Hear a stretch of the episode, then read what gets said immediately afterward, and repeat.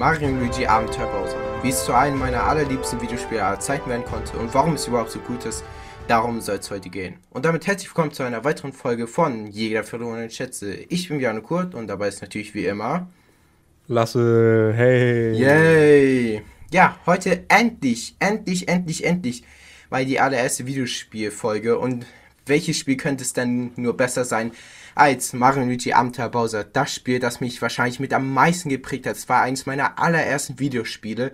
Ich will auf jeden Fall über meinen ersten Playthrough so ein bisschen reden, wie ich das Spiel damals als ja schon kleiner Bub mitbekommen habe. Mm. Und natürlich auch deinen ersten Playthrough so ein bisschen, ich will nicht sagen analysieren, aber so ein bisschen schauen, wie du auf manche Sachen reagiert hast, welche Sachen du gemacht hast. Ähm, aber ich würde dann direkt mal anfangen. Und Ja, zwar Mario. Das könnte relativ schwer werden mit der Analyse. Ich meine, ich habe das Spiel jetzt über, weiß ich nicht, was war das, acht oder sieben Wochen gespielt. Ich habe jetzt nicht Ja, mehr so viel drin. Also, ja, komm, ist ja egal. ich glaube, das Einzige, Komm, was ich dir noch erzählen kann, ist, ist der letzte Kampf gegen Finsterbowser. Da bekomme ich noch einiges Ja, zusammen. ja super. Ähm, das Spiel kam am 14. September 2009 bei uns in Europa raus. Es hat eine 4,2 auf Backlogged, meine absolute Lieblingsseite, was so Videospiele bewerten geht. Auf Metacritic hat es einen Critical Score von 90 und einen User Score von 8,8 und auf IMDb hat es eine Wertung von 8,4. Genau, Aber- vielleicht äh, können wir ja nochmal hier kurz einschieben. Wir äh, benutzen ja die Ratings, äh, wir raten unsere ganzen Filme ja immer auf Letterbox, die wir besprechen. Und genau so machen wir das. Ich meine, das haben wir jetzt noch nicht besprochen, aber ich denke mal, Backlog ist da die Seite Ja. to go, weil das ja im Absolut. Endeffekt äh, ja nicht nur ein äh, Letterbox-Klon ist, sondern es ja sogar von der gleichen Firma ist. Ne? Richtig. Und deswegen, ähm, ja, deswegen immer, wenn euch was interessiert, äh, ab jetzt nicht nur Letterboxd-Kanal in der Beschreibung, sondern auch Backlog-Kanal. Da könnt ihr immer gucken, was haben wir besprochen, wie haben wir es bewertet. Ähm, und ja, nur so viel dazu. Und eben, wenn wir hier eine Wertung abgeben, dann ist es eben immer entweder eine Letterbox-Wertung oder eine Backlog-Wertung. Richtig, folgt uns sehr gerne. Ich heiße Perseus, Lasse heißt einfach nur Lasse. Ähm, ich glaube, um so ein bisschen meine Meinung zu dem Spiel, so ein bisschen, ja, ich sag mal einfach, wie ich zu diesem Spiel stehe, ist, glaube ich, meine Review, die ich auf Backlog dazu geschrieben habe, sehr passend. Ähm, und zwar habe ich das Spiel auf Backlog natürlich mit 5 von 5 Sternen bewertet, ist ja klar. Und ich habe dazu geschrieben, ich werde dieses Spiel wahrscheinlich niemals objektiv bewerten können, da dieses Spiel einfach meine Kindheit und Jugend war. Und der Grund war, warum ich überhaupt angefangen habe, mich für Videospiele zu interessieren. Ich habe so viele Erinnerungen und Erlebnisse mit diesem Spiel gehabt. An sich hat es seine Fehler, aber für mich wird es immer eines der besten Spiele aller Zeiten bleiben.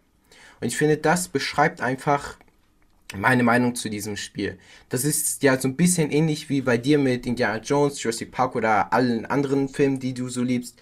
Es ist einfach, unsere Kindheit hat geprägt, was wir in unserem Erwachsenenalter mögen. Bei mir war es halt die ganzen mm, Super Mario Spiele oder generell Nintendo Spiele, The Legend of Zelda, Pokémon, auch wenn das nicht Premiere von Nintendo ist. Ähm, Mario natürlich, aber auch andere Spiele, die ich absolut liebe, wie zum Beispiel Splatoon oder so. Wozu ich tatsächlich auch am Überlegen bin, ob ich mal dazu eine eigene Folge machen soll. Darüber habe ich ja tatsächlich noch nicht mal mit dir geredet lasse. Ähm, aber dazu kann man ja auch später noch was sagen. Mm. Mario Luigi Abenteuer Bowser ist, finde ich, einfach allein durch den Start schon so verdammt, ja, so verdammt, wie soll man sagen, ich will nicht ikonisch sagen, aber so einfach die Details, die allein in dem Startscreen sind. Das ganze Spiel fängt ja damit an, dass man Peach Castle im Vordergrund sieht und im Hintergrund, beziehungsweise vor Peach Castle ist halt so ein kleiner Teich, See, whatever. Und aus diesem Teich, See, wie auch immer ihr es nennen wollt, kommt dann halt der Schriftzug Mario, Luigi und dann kommt der Drop von der Musik und dann wird Abenteuer Bowser gezeigt.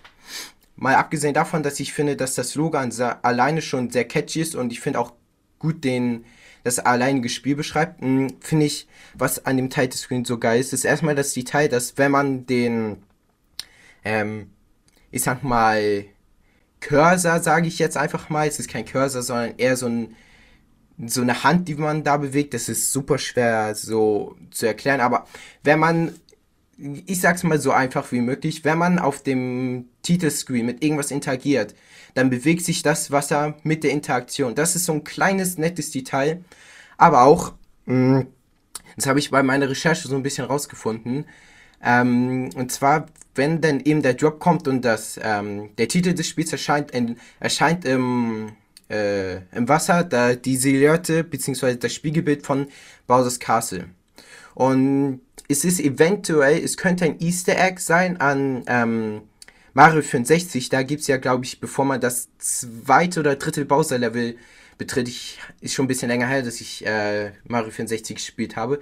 Da erscheint ja erst äh, das Porträt von Peach und sobald man dem Porträt näher kommt, ist, erscheint ja das Porträt von Bowser. Hm, ich bin mir nicht so ganz sicher, ist eventuell weit, weit hergeholt, aber es könnte eine Anspielung an Mario 64 sein. Dann, ähm, die Grafik fand ich damals als Kind überragend gut. Und ich muss sagen, ich finde, der Bowser sieht nach wie vor, ist der beste Bowser der Reihe, weil ich finde, in den ersten beiden Teilen sieht er einfach viel zu verpixelt aus. Doch ich finde, hm, ab Dream Team bzw. Paper Champ was wirkt er mir so ein bisschen aufgeplustert, so ein, so ein bisschen dick, so ein bisschen zu weich, zu ähm, clean ähm, animiert bzw. gezeichnet. Und ich finde den Amt Bowser, der ist ja noch so leicht verpixelt, aber wirkt nicht so krass, ja fast schon zensiert wie in ähm, Superstar Saga. Wobei man auch sagen muss, Superstar Saga kam 2.3, glaube ich, raus und äh, Amt Bowser kam genau sechs Jahre später raus. Also, und es war vor allem der Generationssprung, glaube ich, von, ich glaube, es war Game Boy Advance, kam Superstar Saga erstmalig raus und Abenteuer Bowser kam ihm auf den Nintendo DS raus. Ähm, aber wenn man es mal aus heutiger Sicht schaut, ist die Grafik natürlich extrem veraltet. Sie ist, finde ich, auch heutzutage noch ähm, enjoybar, aber ich finde mittlerweile ist man schon, vor allem durch ähm, PlayStation und Xbox-Spiele schon besseres gewohnt. Und mittlerweile ist selbst Nintendo auf einem höheren Niveau, was Grafik angeht, sowohl was in den Zelda-Spielen als auch den, ähm, sag schnell, äh, Mario-Spielen angeht, ist, finde ich, der cleanere Look denn doch schon ein bisschen besser, wie er zum Beispiel in ähm, äh, New Super Mario Bros. U oder 3D World oder Odyssey gefällt mir das denn schon eher als dieser pixelige 3D-Sprite namens Bowser. Mhm der große Twist an dem Spiel ist natürlich Bowser spielbar. Das ist nicht das allererste Mal. Man konnte ihn schon in, ich glaube, Paper Mario 1 oder 2 konnte man ihn schon spielen, aber da konnte man ihn kurz bewegen. Also der war nicht wirklich wie ein Abenteuer Bowser ein Main Playable Character. Abenteuer Bowser war tatsächlich das einer der ersten, wenn nicht sogar das erste richtige Spiel, wo man Bowser wirklich spielen konnte, wo er einer der Hauptpersonen war und nicht nur der böse Antagonist. Der Antagonist aus dem Spiel ist der gute Krankfried. Der ist, ich finde, es ist umstritten, ob er wirklich ein guter Bösewicht ist, weil zum einen ist Krankfried ein Sicherheitscharakter unfassbar. Diese Versprecher, die er hat, dass er immer teilweise den ersten Buchstaben des äh, Wortes sagt, bevor er das Wort vorausspricht. Das ist einfach so unterhaltsam und so genial. Tatsächlich, kleiner Funfact, das gibt es nur in der deutschen Version beziehungsweise in der Europä doch, doch, doch, doch, deutsche Version. In der englischen Version, das habe ich ähm, vor ein paar Jahren herausgefunden, in der englischen Version verstottert er sich nicht. Das gibt es tatsächlich nur in der deutschen Version. Oder vielleicht in auch anderen Versionen, aber ich habe sie jetzt nur in der deutschen gesehen. Ähm, aber man darf nicht vergessen, Krankfried ist nicht in Abenteuerbause geboren worden. Er kam bereits in äh, Superstar Saga als der Handlanger von Luke Miller vor. Und ich finde, der Krankfried ist schon ein extrem geiler Charakter und ich finde, er ist verdient der Antagonist und er ist verdient in dem Spiel, aber ich kann schon verstehen, wenn einige Leute sagen, dass es irgendwie langweilig oder kreativlos ist, einen neuen Charakter, nee, einen alten Charakter nochmal zurückzubringen. Wobei ich sagen muss, dass Krankfried sich schon deutlich unterscheidet zwischen Abenteuer Bowser und Superstar Saga. Man merkt auf jeden Fall, dass er nochmal ein Character Developing gemacht hat. Mhm aber was ich dich jetzt kurz fragen wollte, ist, wie findest du eigentlich die Idee, beziehungsweise wie findest du die Umsetzung, dass man Bowser auch spielen kann und dass er nicht nur der Bösewicht ist. Ähm, ich muss ehrlicherweise sagen, ich finde, das ist schon ähm, so fast die coolste Sache an dem ganzen Spiel. Also, ähm, die Story ist halt, ja, im Endeffekt ist es natürlich ein Spiel, also ich sag mal, die Mario-Spiele sind ja immer Spiele, die sich eher an ein jüngeres Publikum wenden, aber trotz allem immer noch von, ich sag mal, älteren Leuten trotzdem gespielt werden. Ich meine, sonst würde es nicht so viele äh, Mario-Fans geben, die mit dem aufgewachsen sind und das immer noch spielen. Aber deswegen finde ich, sind die Stories in solchen Spielen immer, ja, eben angepasst an das Alter, was ja eben überhaupt nicht schlimm ist. Ähm, aber ja, deswegen, ich denke mal, hat mich diese Story dann eben auch nicht so wirklich äh, mit eingezogen, weil ich erstmal nicht so richtig äh, im, im Mario-Universum, sag ich mal, drin bin. Äh, ich meine, weiß nicht, die einzigen Spiele, an die ich mich noch erinnern kann, sind die Mario Galaxy-Spiele. Andere Story-Games habe ich natürlich auch gespielt, aber es ist so lange her, dass ich da wirklich gar nichts mehr weiß. Ähm, und deswegen muss man das vielleicht immer so ein bisschen außen vor sehen, die Story. Ähm, siehst du wahrscheinlich anders. Gut, du äh, hast das Spiel ja mm, auch äh, in jungen geht, Jahren gespielt. Geht tatsächlich. Ich finde, die Story ist zumindest besser als einfach nur Peach wird entführt wie in Paper Jump Bros. Ähm, die Story ist zumindest, dass, also für diejenigen, die die Story nicht kennen, Krankfried übernimmt, das will das Pilzkönigreich übernehmen, indem er alle Toads mit einem gefährlichen äh, Pilz äh, ganz dick macht. Und Bowser manipuliert einen Pilz zu essen, der alles in seiner Umgebung einsaugen lässt.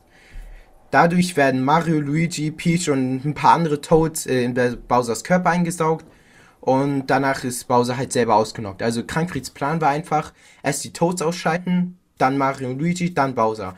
Während Bowser bewusstlos ist und Mario und Luigi irgendwie versuchen müssen, Bowser wieder aufzuwecken und durch seinen Körper wandern, hat Krankfried einfach schon das ganze Pilzkönigreich übernommen. Also sowohl Peach Castle als auch Bowsers Festung. Und das große Ziel von Krankfried, der große Plot ist, ähm, den Finsterstern zu klauen. Ein antiker Stern, der von den äh, Sterngeistern in früheren Schlachten verbannt worden ist. Den möchte er wiederbeleben. Und dafür musste er die ähm, Prinzessin entführen, weil Prinzessin Peach ist die einzige, die den Stern wieder aktivieren kann, sage ich einfach mal.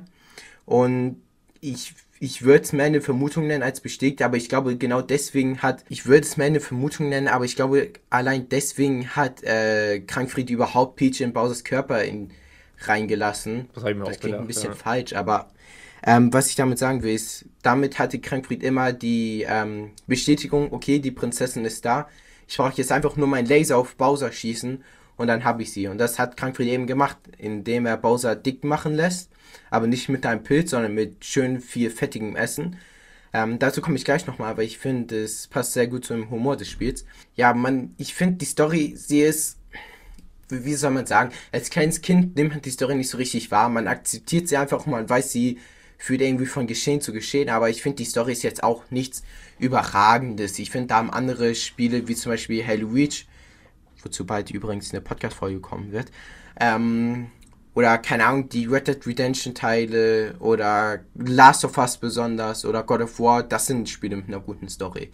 Aber die Mario-Spiele und auch Abenteuerbaus ist jetzt keine über, überragende Grafik. Nee, ähm, aber das ist ja genau das, was ich meine. Also, das Ding ist ja auch, die Spiele setzen ja jetzt auch nicht den Fokus auf die Story, sondern eben aufs Gameplay. Ähm, und genau deswegen, also, ne, die Story ist halt ja, ist, ist so einem Spiel einfach angemessen. Ich muss auch sagen, den Humor in dem Spiel, den mochte ich auch ganz gerne. Ich mag ja sowieso diesen Mario und Luigi-Humor. Äh, Vor allen Dingen mag ich immer diesen Humor zwischen den beiden Brüdern ganz gerne. Äh, am Anfang gibt es zum Beispiel diese Szene da, ähm, also jetzt nicht auf Mario und Luigi bezogen, sondern da, wenn ich das jetzt noch zusammenbekomme, das ist acht Wochen her, ähm, da äh, ist man quasi in einem Haus von, von so einer Pilzfamilie und ja. dann gibt es irgendwie Essen und das Kind sagt zu der Mutter irgendwie, ja, hier, wo ist dein Papa? Und plötzlich äh, hört man von links irgendwie was einbrechen und der Vater ja. rollt da in einer riesenfetten, also ist eine riesenfette Kugel und rollt da durch das ganze Wohnzimmer.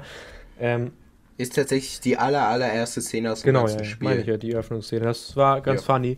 Ähm, ja, genau. Das ist auch eine gute Eröffnung. Es zeigt direkt, worum es geht, was das Problem ist.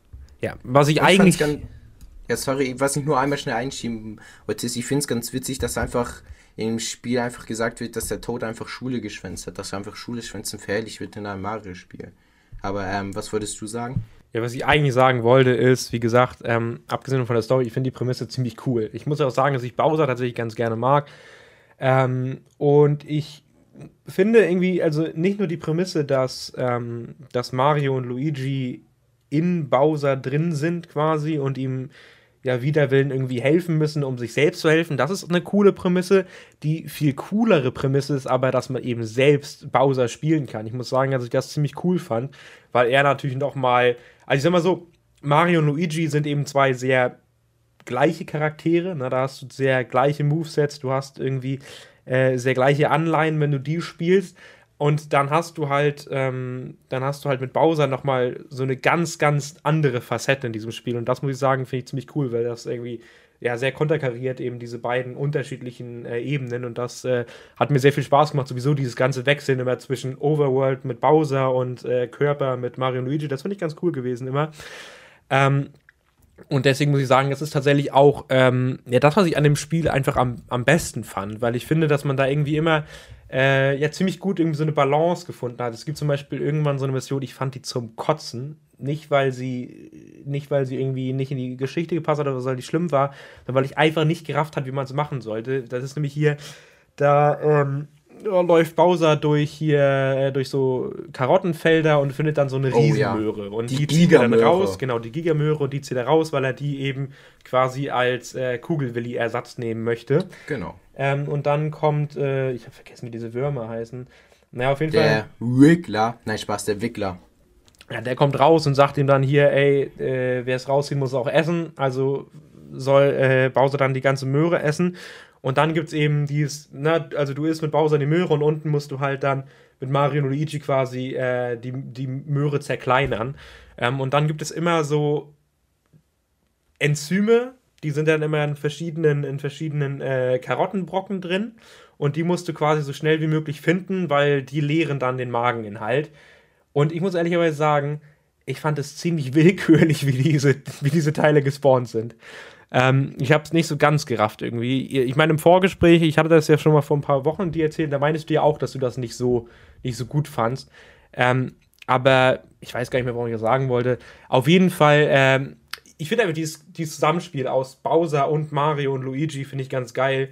Äh, auch, dass äh, Bowser ja, ich sag mal, sehr lange nicht weiß, äh, naja, wer, wer, sich in seinem Körper befindet, ne? Er denkt ja immer, er redet quasi, also er redet ja immer mit dem, mit dem, ähm, Glitzerstern. Ja, genau, mit dem Glitzerstern. Und äh, weiß ja nicht, dass äh, seine beiden Erzfeinde gerade in, seinem, äh, in seinem Körper herumturmeln. Das finde ich ganz funny. Ähm, aber genau, also die Sache hat mir auf jeden Fall sehr gefallen. Die Prämisse, die finde ich ziemlich, ziemlich cool, muss ich ganz ehrlich sagen. Das hat mir sehr viel Spaß gemacht. Ähm, ich habe ein bisschen Frustration irgendwann bei dem Spiel bekommen, weil ich, äh, weil mein äh, Nintendo 2DS, auf dem ich das Spiel die meiste Zeit gespielt habe, scheinbar irgendwie, ich sag mal, die Einrastfunktion, die funktioniert nicht mehr so ganz gut. Ne? Ich meine, wenn man irgendwie 1000 Spiele rein und raus nimmt, dann äh, gibt es irgendwann eben den Geist auf. Und so kommt es eben, dass manchmal einfach diese Speicherkarte vom DS rausfliegt. Und dann stürzt ja eben das Spiel immer und immer und immer wieder ab. Und ich, also ich glaube, ich habe wahrscheinlich, ich habe wahrscheinlich doppelt so lange gespielt, wie ich eine hätte spielen müssen, weil jede halbe, dreiviertel Stunde immer wieder rausgeflogen ist. Äh, wäre ja an sich auch kein Problem gewesen. Ich habe weiß nicht, was habe ich hier liegen? Ich glaube, ich habe zehn verschiedene DS, DS hier rumliegen. Ich habe mir sogar neun geholt äh, vor kurzem.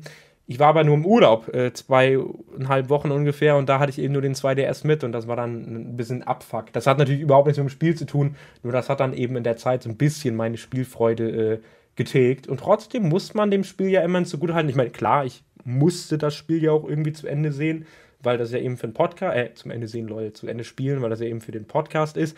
Und trotz Immer allem. Nur um Filme denken. und trotz allem muss man ja irgendwie auch sagen, also ich meine, ich sag mal, wenn mir das Spiel gar nicht gefallen hätte, hätte ich wahrscheinlich auch irgendwann gesagt, ganz ehrlich, Kurt, äh, machen wir hier einfach Schluss. Wir können darüber reden, aber ich gebe mir jetzt nicht nochmal 80 Stunden Spielabsturz. Also, das Spiel hat mich ja trotzdem irgendwie dabei gehalten, obwohl es mich extrem frustriert hat. Und ich meine, das ist im Endeffekt ja sogar schon eine positive Sache für das Spiel. Ne? Also, wie gesagt, ich kann ja nicht anleiten, dass da mein DS kaputt ist. Äh, aber ich kann ihm eben auf jeden Fall zugute halten im Spiel, dass es mich auf jeden Fall, ich sag mal, äh, so weit entertained hat, dass ich auf jeden Fall weiterspielen wollte. Ähm, und genau, also das wollte ich einfach nur dazu sagen. Die Prämisse finde ich ziemlich cool und ich muss sagen, es hat auf jeden Fall einen Spielspaß. Ich mag ja sowieso die ganzen ähm, Mario-Spiele. Ich spiele Mario ja gerne. Ich spiele vor allen Dingen gerne äh, die 2D-Mario-Spiele. Die machen mir einfach immer Spaß und ich finde, die kann man auch einfach immer mal wieder, äh, ja, einfach immer mal nebenbei spielen, wenn man gerade so ein bisschen Bock darauf hat. Ich äh, habe vieles von diesem Spiel gehört, also nicht nur von dir, sondern auch von ein paar anderen Kumpels. Ich habe ja auch einige Kumpels, die äh, ich sag mal, eher in der Nintendo-Schiene äh, zu verorten sind, auch durch YouTube zum Beispiel. Ähm, und viele haben mir dann immer gesagt, ey Mann, hier die, die Mario Luigi RPG-Reihe von Alpha Dream, die solltest du dir auf jeden Fall mal angucken. Und ich dachte mir immer, Alter, ernsthaft jetzt ein Studio, was insolvent gegangen ist, soll irgendwie gute Spiele gemacht haben.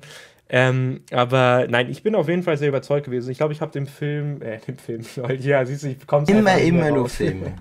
ich habe dem Spiel äh, 3,5 auf Backlog gegeben, also eine gute Wertung. Ne? Also wie gesagt, bei mir ist 3,5 schon eine gute Wertung. Na, nee, nee, nee, mindestens 5 fünf Sterne für das Spiel. Aber apropos Alpha Dream, ähm, kann man ja noch kurz eindenken. Natürlich, dieser Podcast ist natürlich in Ehren und ähm, in Gedenken an Alpha Dream ist diese Folge, wird die produziert. Alpha Dream ist so schade, dass die pleite gegangen sind. Das Ding ist, man, im Endeffekt muss man leider, leider, leider traurigerweise sagen, verdient pleite gegangen, weil na, Paper Jam Boss war ein absolut schlechtes Spiel, was einfach nur nichts Neues gebracht hat und der einz das einzige Gimmick war, dass Paper Mario drin war. Und das Spiel war totlangweilig. Das Spiel bestand gefühlt nur aus Prinzessin werden entführt und muss gerettet werden. Wenn ich sehen will, wie Prinzessin Peach von Bowser entführt und ge äh, gefesselt wird, dann hole ich mir ein 2D Mario und kein Mario Luigi RPG. Und dann die Remakes sind auch extrem schlecht angekommen. Ich meine,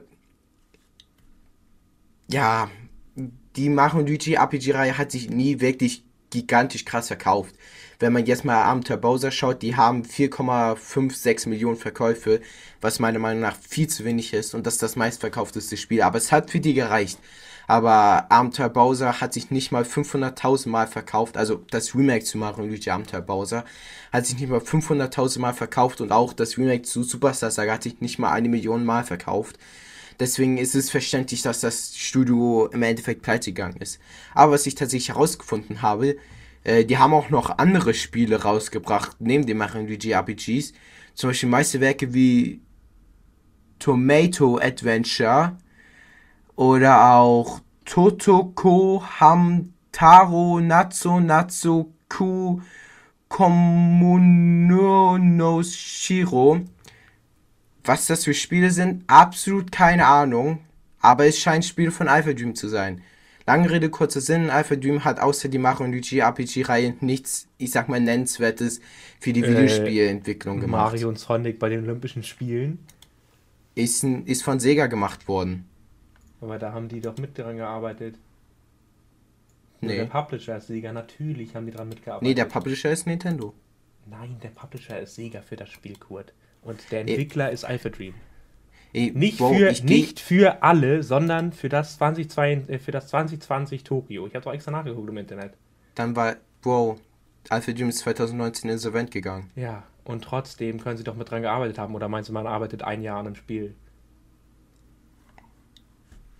Äh, das, Bro, du willst mir. Also, wie soll eine Firma, die bereits insolvent Spiele, Titel Mario und Sonic bei den Olympischen Spielen 2020, Entwickler Sega und Alpha Dream. Ja, okay, dann, dann labert Backlog scheiße. Weil wenn ich bei Backlog auf Alpha Dream Made Games gehe, dann kommen nur diese random japanischen Spiele und die Mario Luigi RPG-Reihe. Ja, gut, die werden wahrscheinlich nicht äh, hauptsächliche Entwickler gewesen sein, aber wahrscheinlich einfach mitentwickelt haben, das Spiel. Egal. Ähm, ich wollte auf ein paar Punkte von dir eingehen. Und zwar erstmal die ähm, Dynamik zwischen Mario, Luigi und Bowser. Die finde ich auch richtig, richtig geil. Also wirklich richtig geil. Mhm. Ich finde Bowser, der wirklich, der unterscheidet sich richtig, richtig gut zwischen Mario und Luigi. Sowohl was die Attacken angeht, als auch was die, ähm, äh, das äh, Kontern angeht. Ich finde, ja, man hätte eventuell ähm, noch das Feuer ein bisschen mehr einbinden können, weil ich finde, das Feuer ist ein bisschen useless und irgendwie, besonders als Kind, da ist es ja cool, wenn man mit Bowser Feuer spucken kann. Aber ich finde es by the way gar nicht so schlecht, dass Bowser von Anfang an kein Feuer spucken kann. Der verliert das Feuer ja, weil der Käfer seine Feuerdrüse blockiert. Finde ich übrigens gar nicht so schlecht. Aber ich finde. Ich fand das blöd. Ich fand's geil. Ich wollte einfach minutenlang immer auf den Feuerknopf drücken, Alter. Nee, das hat einfach ein gewisses gewisses ähm, Upgrade denn Ja, gegeben. natürlich, gewisses es macht, es Upgrade macht Feeling. gameplay-technisch natürlich Sinn, Junge.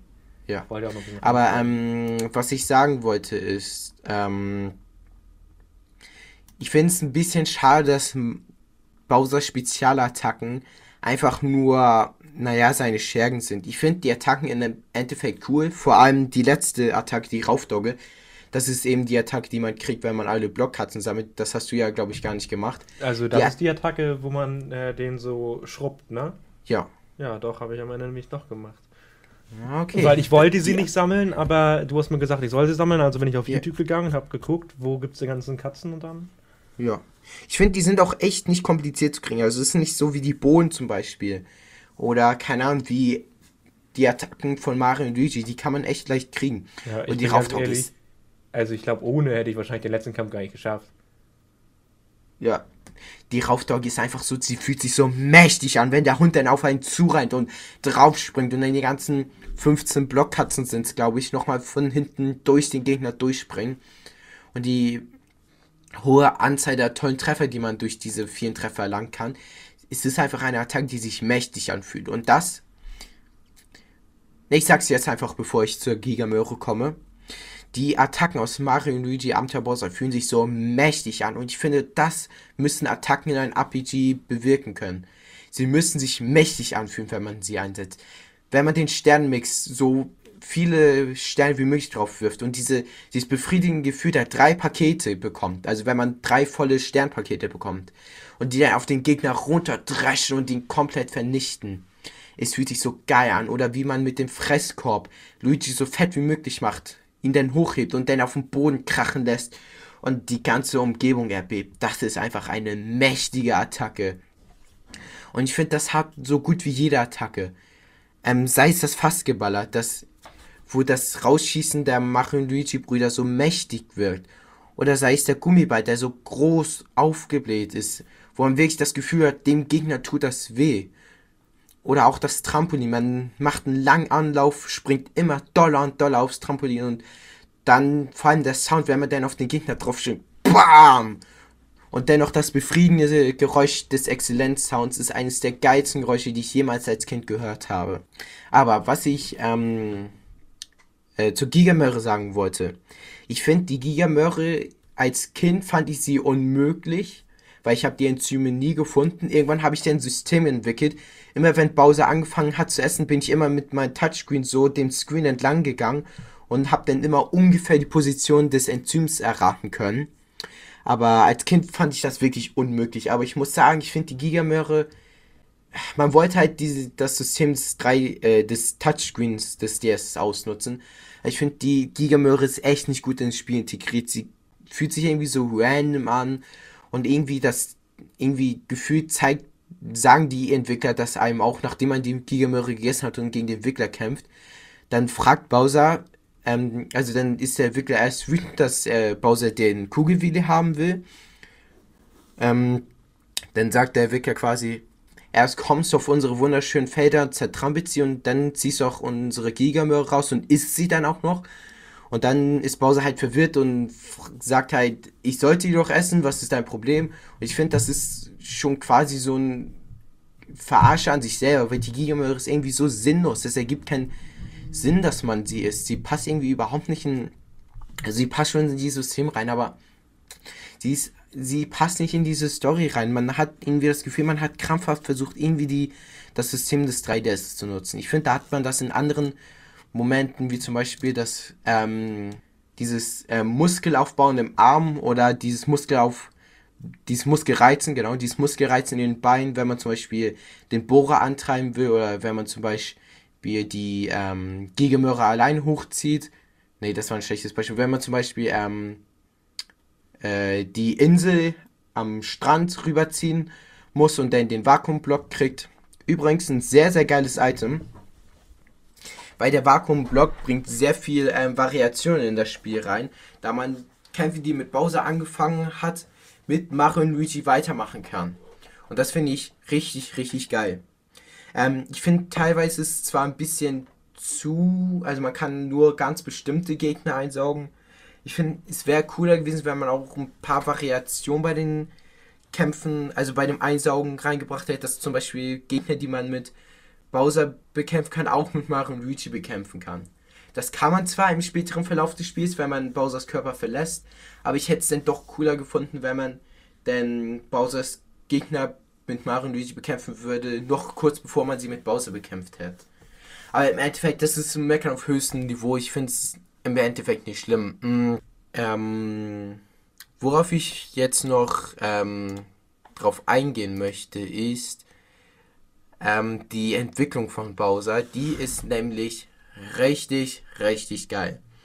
Ähm, Bowser wirkt irgendwie für so ein kleines Kind oder auch für Leute, die nur die 2D Mario oder 3D Mario gespielt haben, ist Bowser diese große, böse Bestie, die immer die arme kleine Prinzessin entführt. Wobei man dann am Anfang des Spiels auch sieht, dass Peach sich sehr wohl wehren kann. Ähm, aber das ist, finde ich, in diesem Spiel nicht so der Fall. Full. Nicht der Fall. Ähm, anfangs wirkt Bowser immer noch wie dieses grobe Monster, das in diesem Verhandlungssaal reinkommt und irgendwie diesen Tisch kaputt schlägt und dann irgendwie Prinzessin Peach mit einem Flammenatem angreift. Doch umso länger das Spiel geht, umso mehr Glitzerstern auf Bowser einredet, umso weicher wird Bowser. Mm, sehr bezeichnend finde ich die Szene, wo ähm, Bowser den äh, Code für den Safe vergisst, um das zweite Sternserum zu kriegen. Da wird Bowser im, da ist einfach quasi der Prozess von Bowser in diesem Spiel wird in einer kleinen Szene porträtiert. Bowser ist erst so wütend, er will unbedingt, dass Glitzerstern ihm den Code für den Safe sagt oder zumindest dabei nachhilft. Dann wird er leicht weicher und fragt etwas höflicher und im Endeffekt beim dritten Mal schafft er es sogar Bitte zu sagen. Und ich finde, das ist einfach repräsentativ für das ganze Spiel, beziehungsweise für Bowsers ganze Entwicklung während des Spiels. Diese kleine Szene, dass Bowser immer weicher, immer lieber wird und nicht mehr diese grobe Bestie ist. Und ich finde, ich finde das Spiel deswegen auch so toll, weil Bowser nicht diese böse Bestie ist. Wie oft habe ich jetzt böse Bestie gesagt? Bowser ist ja, auch ja, mal. Das ein oder andere Mal, ne? Ja, Bowser ist auch mal ein Charakter, der wirklich ein Charakter ist und nicht mehr diese böse Bestie. Mittlerweile sage ich es nur auch aus Spaß. Aber Bowser ist halt ein richtiger Charakter. Er ist nicht einfach nur so eine böse Bestie. Okay, ich höre jetzt wirklich auf. Aber das was ich damit gar nicht funny, Alter. Ja, ja, ist ja auch egal. Was ich damit sagen will ist, Bowser ist mein richtiger Charakter, der auch mal Emotionen zeigt und nicht einfach nur so die Zähne fletscht, Mario mit Feuer und Schlägen angreift oder irgendwelche Hämmer wirft. Man sieht ihn richtig interagieren mit der Welt. Er ist wütend, als seine Schergen gefangen genommen werden. Er ist verzweifelt, wenn er in diesem Tresor von seinem Elite-Trio eingesperrt wird. Und das ist halt einfach genial. Bowser ist halt wirklich endlich mal ein richtiger Charakter und nicht mehr dieser böse Antagonist. Und das ist halt auch, was dieses Spiel so genial macht. Mm, ich finde, wenn wir schon mal drauf kommen, also eigentlich nicht, aber ich würde gerne mal über die Bosse des Spiels reden. Und bevor ich irgendwas dazu sage, ähm, hast du irgendwie aus deinem langen Playthrough noch irgendwie einen Lieblingsboss oder irgendein Boss, wo du sagen würdest, der ist mir besonders in Erinnerung geblieben? Also gut, es hört sich jetzt erstmal natürlich dumm an, aber ich würde jetzt erstmal Finster Bowser sagen. Ist natürlich auch der letzte, gegen den ich gekämpft habe. Äh, nur, ich muss ehrlich sagen, gut, ich bin jetzt, der ist mir jetzt nicht in, der, äh, in Erinnerung geblieben, weil ich mir dachte, wow, Junge, ist schon eine richtig gute Idee. Ähm, aber ich muss sagen, dass ich die Battle-Musik richtig gut fand, Alter. Also ich denke mal, das kann man ja sowieso ähm, Nintendo ähm, nicht anlasten. Äh, deren Spiele haben schon immer wirklich ziemlich geile Musik. Ich sag äh, ganz ehrlich, äh, Mario Kart zum Beispiel. Äh, ich weiß nicht, ob ich mich, ob ich der Einzige bin, aber ich kann mich fast nie aufs Gameplay konzentrieren, weil ich einfach immer nur mitsummen muss mit der Musik. Und auch die Musik jetzt, also ich könnte sie jetzt nicht summen, ich habe sie jetzt auch nur einmal gehört, aber ich muss schon sagen, dass ich beim Kampf dachte, boah, ja, geil, geil, geil. Ich mag das ja ganz gerne, äh, wenn Ja, in äh, wenn in einer Musik läuft, wenn in einem Fi äh, Film oder in einem Spiel eben dann in dem Fall äh, die Musik mal richtig aufdreht. Äh, da hatte ich ja auch gerade gesprochen, dass ich die erste Halo Reach Mission schon gemacht hatte. Darüber werden wir irgendwann mal reden. Äh, und da gibt es ja auch so eine Szene, wo dann äh, so ein bisschen Heavy Metal Musik aufkommt. Und ich finde mal, das ist ganz geil, wenn die Musik einfach zu dem Gameplay passt und dann wirft dich das eben nochmal so richtig ins Spiel rein. Und das hat mir tatsächlich sehr gut gefallen. Ähm, ich wollte jetzt einfach nochmal dazu sagen, ähm, wie gesagt, ich habe dem Spiel 3,5 gegeben. Das ist für mich wirklich eine gute Wertung. Das heißt nicht, dass ich das Spiel gut, äh, dass ich das, nee, ich, das nicht, dass ich das Spiel schlecht finde, sondern ich fand es wirklich gut. Das Ding ist halt, es ist nicht so ganz mein Spielgenre, nicht so ganz das, was ich eben, ne, was, was mich eben so bei den bei Spielen besonders überzeugt, sag ich mal. Also ich meine, wenn man jetzt zum Beispiel meinen Top Games guckt, dann sind da ähm, ja eigentlich äh, fast nur irgendwelche Story Games, Uncharted 4 zum Beispiel, The Last of Us Part 2, Yakuza 6, äh, The Red Dead, äh, Red Dead Redemption 2 oder so.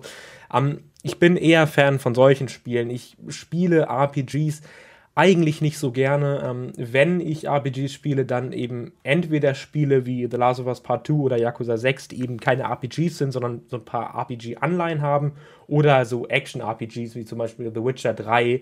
Ähm, und ansonsten bin ich, wie gesagt, nicht so der größte RPG-Fan. JRPGs gefallen mir noch ganz gerne. Gut, klar, das ist jetzt in dem Fall natürlich ein JRPG, ähm, aber ich meine eher so in Richtung äh, Final Fantasy zum Beispiel.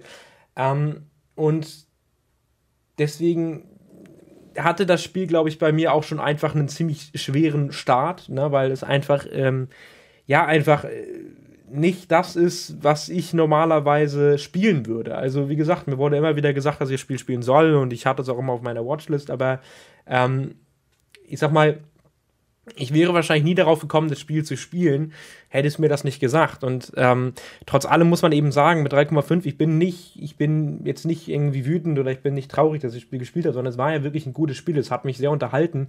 Ähm, und ich muss ehrlich sagen, also für mich ist es auf jeden Fall einer der besseren äh, Nintendo oder einer der besten Nintendo-Spiele, die ich so bis jetzt gespielt habe, also Nintendo DS-Spiele. Ähm, gut, das kommt natürlich auch davon, weil ich auf äh, dem DS äh, überwiegend nur Pokémon gespielt habe. Ähm, aber na, das wollte ich einfach nochmal ganz kurz klarstellen. Es ist nicht mein Genre, es ist nicht meine Art von Spiel und trotzdem hat mir das Spiel wirklich verdammt viel Spaß gemacht. Also, ähm, das sollte vielleicht auch jedem hier gesagt werden. Ganz ehrlich, lasst euch einfach darauf ein. Ich meine, das Spiel gibt es mittlerweile für was? 10, 20 Euro zu kaufen. Das Spiel ist von 2009, also da solltet ihr irgendwie finden, jeder hat eine Nintendo zu Hause liegen. Ähm, oder gut, Entschuldigung, wenn ich jetzt Nintendo sage, bin ich wahrscheinlich zusammengeschlagen. Jeder von euch hat wahrscheinlich einen DS zu Hause rumliegen. Also, ähm, wenn ihr die Chance haben solltet, das irgendwo, äh, weiß ich nicht, in der Grabbelkiste für 10, 20 Euro findet, dann holt euch das Spiel, denn ich sag mal, verschenkte Minuten sind es nicht oder verschenkte Stunden. Das bringt auf jeden Fall extrem viel Spaß. Ähm, und das hat es mir auch. Und das hätte ich am Anfang nicht gedacht, denn ja, also ich muss ehrlich sagen, wie gesagt, am Anfang hätte ich jetzt nicht gedacht, dass mir das Spiel so gefällt. Äh, das ist nicht so das, was ich spielen würde. Und trotzdem muss man sagen, es hat mir echt viel Spaß gemacht. Und äh, deswegen vielleicht an dieser Stelle auch einfach mal äh, Danke an dich, dass ich äh, oder dass du mir das Spiel vorgeschlagen hast. Ja, ja, ja, sage ich doch, dass dir das gefallen wird. Ähm, bevor ich auf die Bosse eingehe, mh, welchen ich am besten finde und allgemein, was an den Bossen so geil ist, ähm, möchte ich kurz mal auf den Punkt Musik eingehen. Ähm, die Musik ist ein absolutes Meisterwerk, heilige Scheiße. Ich muss zwar traurigerweise sagen, Dream Team Bros, also der, ich sag mal, Nachfolger von Abenteuer Bowser, der vierte Teil der Mario und Luigi-Reihe, hat einen kleinen, ganz kleinen Ticken bessere Musik. Aber die Musik von Yoko Shimomura, die übrigens die ganze Reihe der Luigi RPGs gemacht hat, also was Musik angeht, und auch für andere ähm, äh, bekannte Spiele wie zum Beispiel Kingdom Hearts die Musik gemacht hat. Ähm, die Musik ist genial in den Mario Luigi RPGs, besonders in Abenteuer Bowser. Ich, ich würde nicht übertreiben, wenn ich sage, dass The Grand Final, also der Theme während des Finals, wenn man gegen Finster Bowser kämpft, ist meiner Meinung nach der beste Videospiel-Track, den ich je gehört habe. Und ich habe einige Videospiele gehört. Ich liebe diesen Track. Das ist der beste Track aller Zeiten. Und da kannst du mir sagen, was du willst. Da kannst du mir dein The Last of Us zeigen. Da kannst du mir dein Red Dead Redemption zeigen. Da kannst du mir dein Uncharted 4 zeigen, das wird niemals auch nur annähernd an den Grand Final rankommen. Irgendein Track. Das ist und bleibt der beste Videospieltrack aller Zeiten. Aber auch andere Tracks, wie zum Beispiel der Pretty Tough Should, be, should We Be Careful, was einfach der ganz normale Standard-Boss-Theme ist. Auch der ist absolut gen. Ja, und irgendwie. Die Musik passt auch ziemlich gut zum äh, Titel des Textes. Aber auch andere Themes, wie zum Beispiel ähm, der, An der Theme, der am Anfang spielt, wenn man das allererste Mal in Bowsers Körper ist mit Mario, in dieser roten Kammer. Auch der ist richtig geil, weil, und ich hab's schon wieder vergessen, ich hab's mir nicht aufgeschrieben, aber genau jetzt fällt es mir an, wo ich über die Rumpelkammer rede. Und zwar, als ich das aller, allererste Mal das gespielt habe, habe ich, hab ich Angst bekommen, als ich das gespielt habe. Und zwar in dem Raum, wo man, ich vielleicht erinnerst du dich noch an den Raum, aber in dem Raum, wo man alle verschiedenen Attackenfragmente sammelt. Und ich habe mich jahrelang gefragt, warum hatte ich Angst? Warum habe ich das Spiel damals ausgemacht? Warum habe ich gefühlt fast geheult, als ich in dem Raum kam? Und zwar habe ich es später herausgefunden. Und zwar im Jahr 2021. Im August war es, glaube ich, hat der YouTuber Vic, den kennen bestimmt einige von euch, ein Video hochgeladen über Knopsia. Und genau dieses Gefühl hatte ich, als ich Abenteuer Bowser in der Rumpelkammer das erste Mal gespielt habe. Ich hatte irgendwie das Gefühl, dass da irgendjemand sein muss, der mich beobachtet. Irgendwas ist da, doch da war nichts. Und genau dieses Gefühl hatte ich. Es war so ein düsteres Unwohlsein. Und ich finde, das ist einfach dieser dunklen Atmosphäre zu verdanken, dieser eher leicht düsteren, dunklen, langsameren Musik, die das erste Mal erscheint, wenn man das erste Mal in Bowsers Körper ist die vermittelt einfach ein Gefühl von nicht Überwältigung, sondern ein Gefühl von Mysterium, ein Gefühl von, okay, wo sind wir hier? Wie geht man als erstes vor? Ein Gefühl von Geheimnis. Man möchte Bowsers Körper von innen heraus erkunden. Man möchte alles sehen.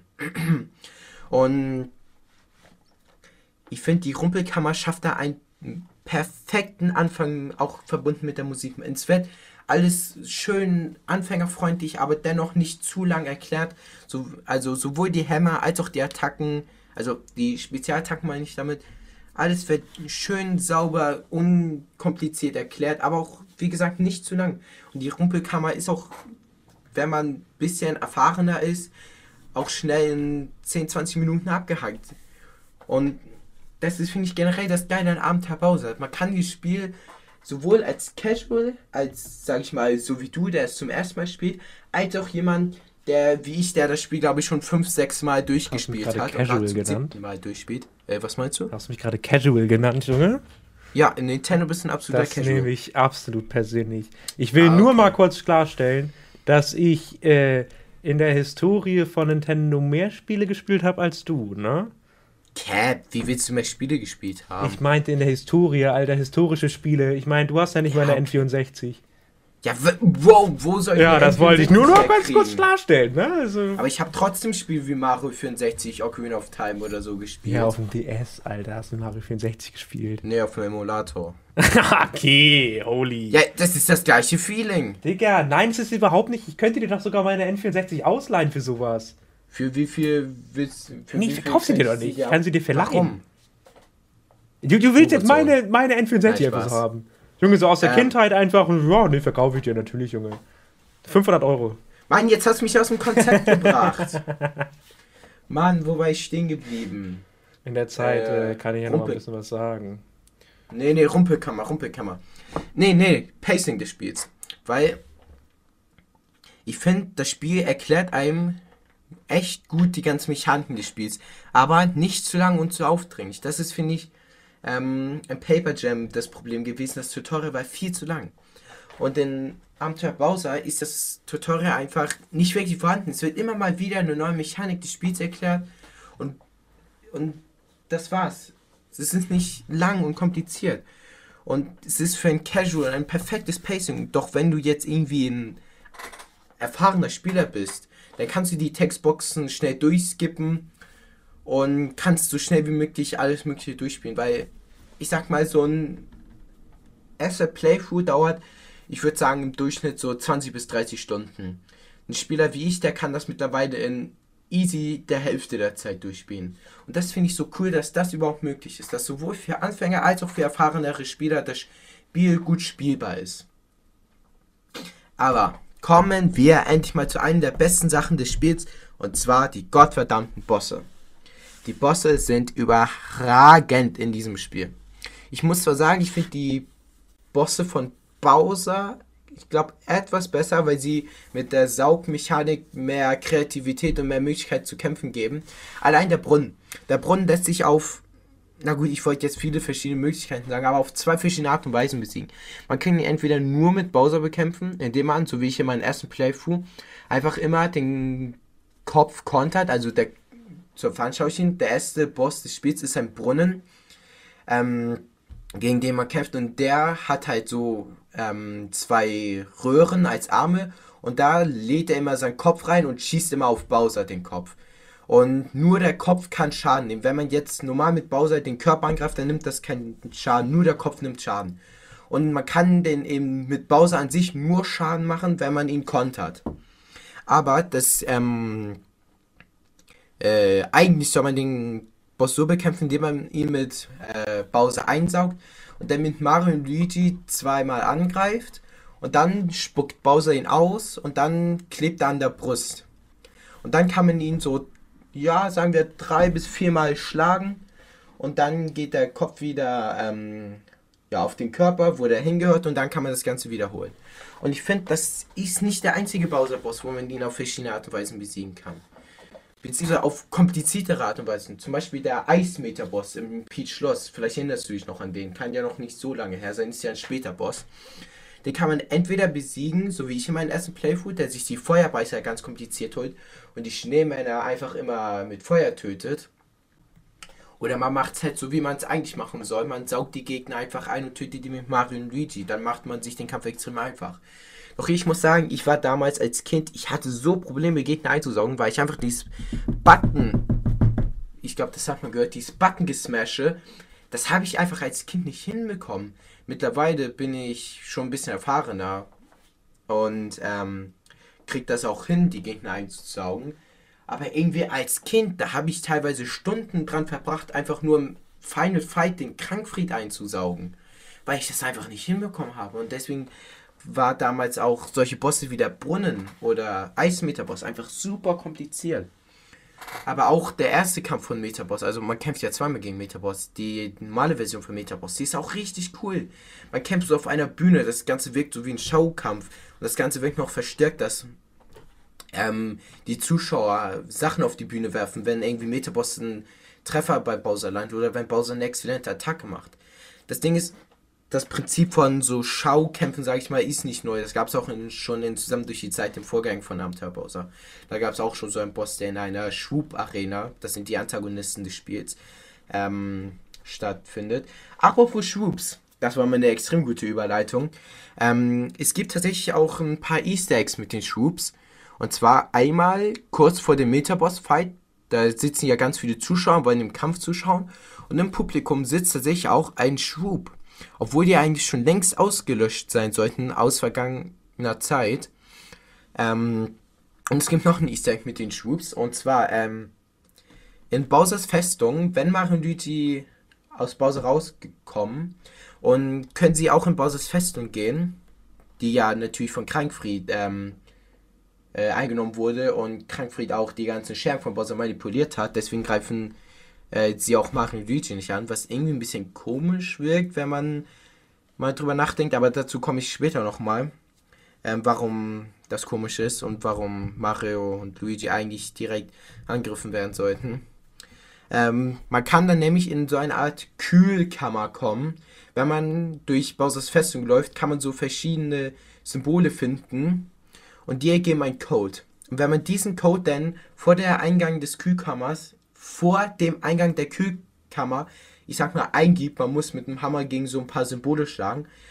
Und dann in der Kühlkammer sind drei alte Schwoops, ähm, die aus, ja, natürlich eine offensichtliche Anlehnung aus zusammen durch die Zeit sind. Und es sind tatsächlich sogar genau drei ähm, Schwoops, was auch eine Anspielung sein könnte an den allerersten Boss aus zusammen durch die Zeit. Das ist nämlich Ähm, genau, drei Schwupps einfach. Und sie haben auch genau das gleiche Moveset mit ihren Lasern. Ähm, der Boss ist im Prinzip nicht schwer, aber wenn man diesen Boss geschafft hat, es ist kein richtiger Boss, aber es ist so ein kleiner Mini-Zwischenboss, kriegt man die Teleportertür. Und die Teleportertür ist, finde ich, die stärkste Attacke aus der ganzen Mario Luigi RPG-Reihe. Weil die Attacke ist unendlich. Man kann theoretisch den letzten Boss einfach töten mit einer Attacke. Natürlich wird es von Mal zu Mal schwerer und umso länger die Attacke dauert, umso ähm, genau, umso schneller springen die Brüder auch aus den Türen raus. Ähm, aber ähm, ich habe schon Videos auf YouTube gesehen, da haben Leute den Final Boss nur mit einer Teleportertür besiegt, natürlich mit einem TAS-Bot. Ähm, haben die das gemacht, weil ich glaube, ab irgendeinem gewissen Zeitpunkt ist das für einen normalen Menschen, glaube ich, nicht mal mehr möglich, diese ähm, Attacke unendlich auszuführen. Aber mit einem Test ist das natürlich möglich. Und deswegen ist diese Attacke so unfassbar OP. Das Ding ist, es gibt zwar die Kopierblume aus Partners in Times, aber die kann man nur auf ein bestimmtes Ziel machen und die Teleportertür kann man auf alle möglichen Ziele machen. Deswegen ist die Teleportertür stärker. Und sie sieht einfach cool aus. Cooler aus als irgendwie Mario, Luigi und die Babys, wie die sich einfach immer wieder kopieren. Es ist einfach cooler, wenn Mario und Luigi so aus dem Nichts aus, aus so magischen Türen rausspringen und dann so bam, einen Sprung auf die Gegner machen. Das fühlt sich einfach cooler an, als wenn man irgendwie ganz viele Kopien auf einen springen lässt. Aber, ähm, genau, ich war bei den Bowser-Fights stehen geblieben. Ich finde mein Lieblings-Bowser-Boss, bin ich mir nicht mehr ganz sicher. Ich, ich würde, glaube ich, wahrscheinlich Eismeter-Boss sagen, weil ich finde, den kann man auf wirklich mehrere Art und Weisen bekämpfen und der hat wirklich viele verschiedene Ideen. Und es mag etwas unkreativ sein, weil es ein Boss ist, der bereits schon mal vorkam. Aber ähm, ich finde dadurch, dass der viele andere Movesets, äh, nee, nee, nee, dadurch, dass der ein ganz anderes Moveset hat, finde ich, unterscheidet er sich nochmal ganz gut zu dem äh, Metaboss in Bowser's Festung. ich muss sagen, die Fights von Mario Luigi finde ich nicht so cool. Weil ich finde besonders Bosse wie der ähm, Käfer oder die ähm, Raupe ähm, oder und sogar auch dieses ich, ich kann den echten Namen nie aussprechen, obwohl ich das Spiel seit über 10 Jahren besitze. Aber dieses, ich sag mal, Spinnennetz aus der Speckkammer, vielleicht erinnern, vielleicht sagt das euch ein bisschen was. Ähm, das sind zwar im Prinzip keine schlechten Bosse, aber diese Bosse sind halt einfach nur stinknormale Bosse und erfinden das Rad nicht neu. Und das haben Bowsers falls eben gemacht. Sie haben das Rad neu erfunden und haben die Kämpfe und haben Kämpfe hervorgebracht, die es bis, bis dahin nicht in dieser Reihe gab und nachdem auch nie wieder gab. Doch der beste Boss ist nicht ein Bowser-Boss, sondern ein Mario Luigi-Boss. Und zwar der Bowser-Fight. Nicht der allererste Bowser Fight in Peach Castle. Nein, ganz bestimmt nicht. Auch nicht der Finster Bowser Fight.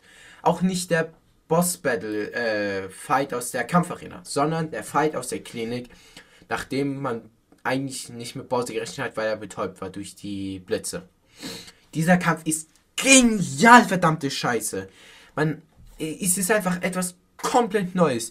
Diese Attacken, die Bowser einsetzt, die man über die Zeit hinweg mit Bowser angesammelt hat, wie das Gumba, äh, ich weiß nicht, wie die Attacke genau heißt, aber diese Gumba-Flugattacke, diese Shy Guy-Schleuder, das sind einfach, das ist einfach so gegen, ja, dass man einfach, es, es fühlt sich einfach so an, als ob man gegen seinen eigenen Schatten, gegen sein eigenes Spiegelbild kämpfen würde.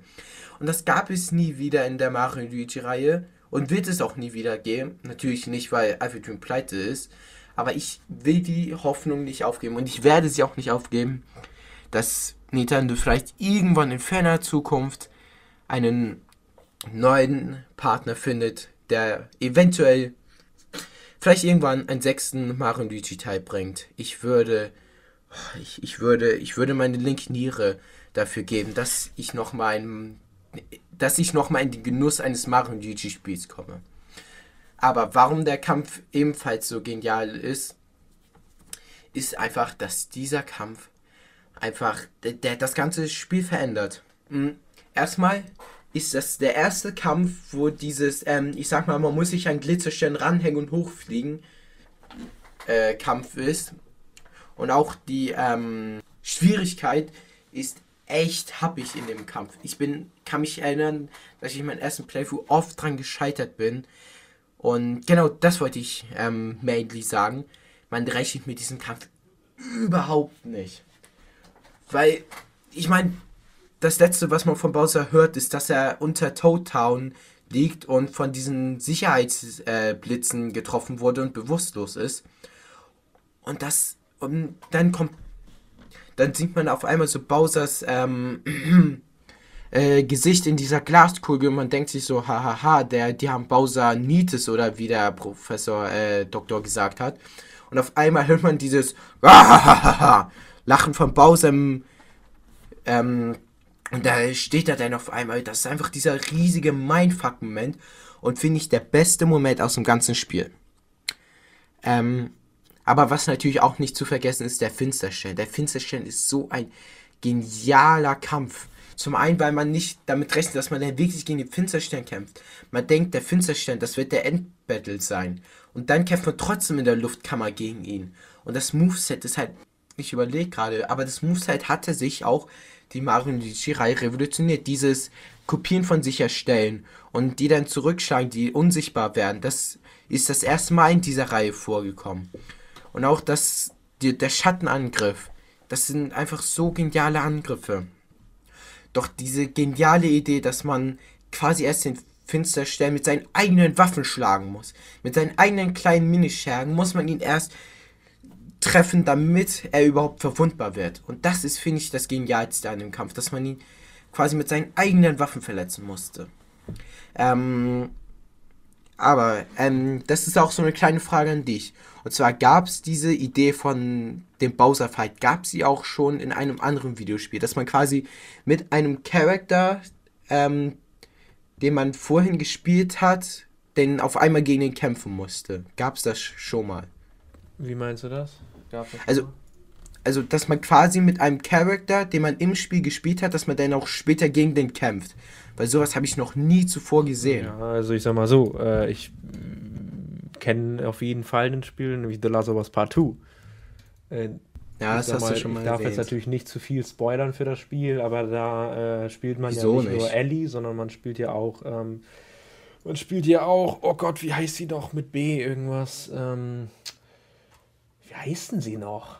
Das ist einmal, ach, Abby. Äh, Ellie und Abby spielt man ähm, und irgendwann im, äh, ja, am Ende des Spiels äh, muss man äh, eben mit dem einen Charakter gegen den anderen kämpfen und das ist schon, ich sag mal, das ist ja auch so ein bisschen das, was dieses Spiel so ausmacht, was das Spiel so emotional macht, was das Spiel so gut macht, äh, ne?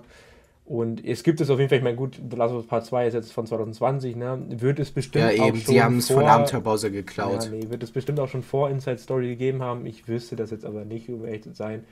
Ähm, aber ich, ich sag mal, das ist ja schon so ein Stilmittel, was man ja auch aus dem Film kennt. Ich meine, das hatten wir gerade ja, erst klar. mit Heat zum Beispiel, ne, dass beide Seiten beleuchtet werden. Ähm, mhm. aber, aber ich finde, das kann man, ich finde, das kann man nicht so wirklich vergleichen. Klar, in Heat werden beide Charakter beleuchtet. Mhm. Aber ich finde, in Abenteuer Bowser, da fühlt man sich mehr in Bowser rein, finde ich, als jetzt in irgendwelche Filmcharakter. Ich hoffe, ja, du gut, verstehst, was ich meine. Also finde ich das halt gar nicht. Doch. Ähm, also gut, kann natürlich jeder für sich selbst sehen, aber im Endeffekt ist es ja genauso, äh, ich meine, im Spiel kann, kann man natürlich, ist man ja, beziehungsweise man ist ja der Charakter selbst, sag ich mal, ähm, deswegen kann man sich vielleicht ein bisschen besser einfühlen, aber in den äh, Rahmen, die Filme haben, macht das Heat ja auch genauso. Ne? Also ich meine, natürlich hat äh, ein Videospiel dann erzählerisch einfach äh, mehr Möglichkeiten, um dich eben reinfühlen zu lassen als ein Film. Ähm, aber vom Prinzip her ist es ja genau das gleiche. Du beleuchtest Robert De Niro als deine eine Hauptperson und, äh, und Al Pacino als seine andere Hauptperson ähm, und lässt die dann gegeneinander clashen. Also es ist ja vom, vom, äh, vom System her, von der Prämisse her ist es ja genau das gleiche. Es ist halt nur einfach ein komplett anderes Medium. Man kann ja jetzt einen Film und ein Videospiel schlecht irgendwie vergleichen. Ähm, aber so von der Prämisse her ist es ja schon ähnlich. Äh, du hattest irgendwie, weiß nicht, vor, bevor du deinen Monolog gestartet hast, vor 40 Minuten oder so, hattest du gesagt, äh, dass du findest, dass, ja. äh, dass die beste Videospielmusik aller Zeiten ist. Ich habe ja auch schon gesagt, dass ich hier. Ist einfach so. The Grand period. Finale. Äh. Period.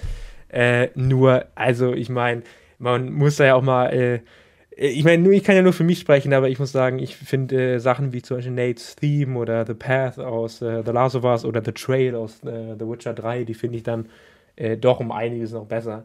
Ähm, ist aber in dem Fall natürlich alles einfach nur äh, Geschmackssache. Ne? Eventuell mögen andere Leute irgendwie den Soundtrack von Pac-Man am liebsten, weil sie damit aufgewachsen, äh, aufgewachsen sind oder sonst was. Ähm, aber ja, ich muss sagen, ich fand den Soundtrack auch ganz geil. Immerhin. Ist zwar einfach objektiv gesehen der beste Ja, ja, Soundtrack nee, klar, logisch. Also objektiv gesehen Nein, ist Nate's Theme der beste Soundtrack. Deswegen wird es auch nämlich na, na, na, na. extra vor dieser Folge als, äh, als Intro. Ey, sein. wer? Wer? Du Doch, musst natürlich. The Grand Final. Nein. Hey, also, ach komm. Ganz ehrlich, wir haben, wir haben Indiana Jones Theme für die Filmmusik, äh, für die Filmdinger, dann nehmen wir natürlich Nate's Theme für. Äh, Ah, nee, nee, nee, Videospiele. nee, nee, das ist unfair, das Ja, ist dann- unfair. dann du du bist für die die. Filme. Nein, das ist unfair. Du bist für die Filme verantwortlich, ich bin für die Spiele verantwortlich. Ja, dann Ich- schneid ich die Folge für die Videospiele. Dann machen wir das so. Ja, nee, du weißt, ich kann nicht schneiden.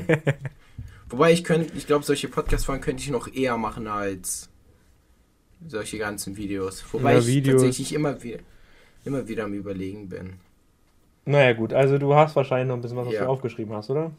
Ja, ja, tatsächlich. Ähm, äh, äh, ja, ein, zwei Eggs könnte ich zum Beispiel noch Ja, sagen. sehr gut, Ich perfekt. Wo habe ich, wo hab, ich glaube, ich habe eigentlich, du hast mich, glaube ich, wieder unterbrochen, aber egal. Und zwar, ähm, Wieder unterbrochen. ihr wisst, Halt's Maul! Ich will, ich will ein kleines Easter Egg sagen, beziehungsweise es könnte ein Easter Egg sein.